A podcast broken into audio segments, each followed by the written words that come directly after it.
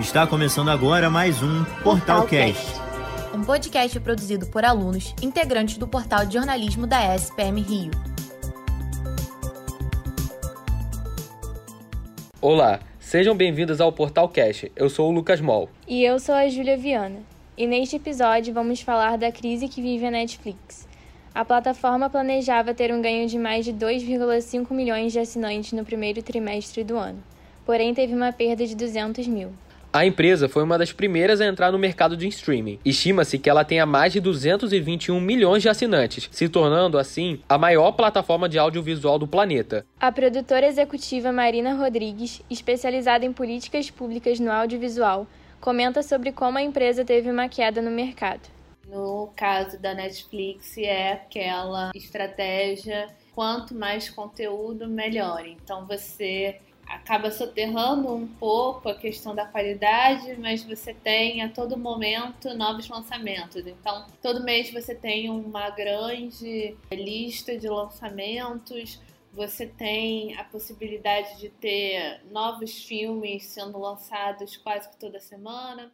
Em 2020, primeiro ano da pandemia do Covid-19, a Netflix obteve um aumento de 31% em relação ao ano de 2019 em seu número de assinantes.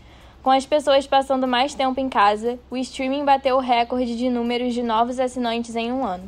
Apesar do retorno positivo há dois anos, várias questões deram origem ao momento mais difícil que a empresa já enfrentou. O compartilhamento de senha entre os usuários, por exemplo, é um dos maiores problemas para a plataforma. Estima-se que mais de 100 milhões de usuários estão quebrando as regras ao compartilhar suas contas.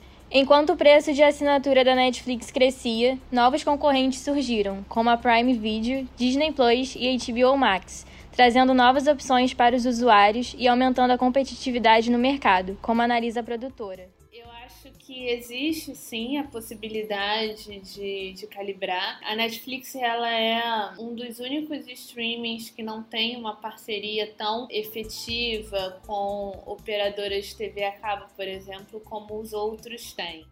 A diversidade do catálogo também é um fator importante e pode influenciar bastante o público. As obras da Disney e da Marvel foram por muitos anos um grande atrativo. Porém, após o lançamento do serviço Disney Plus e Star Plus, os acordos para viabilizar esses conteúdos deixaram de ser renovados. Marina adiciona que a plataforma precisa de uma revolução nos seus conteúdos, principalmente na questão de liberdade criativa aos seus produtores, pois a plataforma segue insistindo na mesma fórmula. Com isso, o portal escutou alguns alunos aqui da SPM sobre as recentes atitudes e mudanças da Netflix. Acho que a Netflix está perdendo assinantes, porque e agora a Warner tem o próprio streaming, que é tipo o Max, Amazon. Eu acho que a galera começou a ponderar no sentido de o que vai valer mais a pena para mim e talvez as pessoas começaram a cancelar no sentido de Netflix não tá valendo mais a pena. Eu sou uma assinante desde os primórdios da Netflix, eu assino ela há muito tempo e me dá muita dor ver eles cancelando muitas séries muito boas. Acho que foi isso por hoje, né, Lucas? Sim, com certeza. Agora o que fica é a reflexão. Será que manter a assinatura na Netflix vale a pena ou não? Fique ligado no Portal Cast para mais episódios. Reportagem: Gabriela Arditi e Júlia de Paulo. Locução: Lucas Mol e Júlia Viana. Edição: Maria Eduarda Martinez. Supervisão: Gabriela Leonardi e Matheus Riso.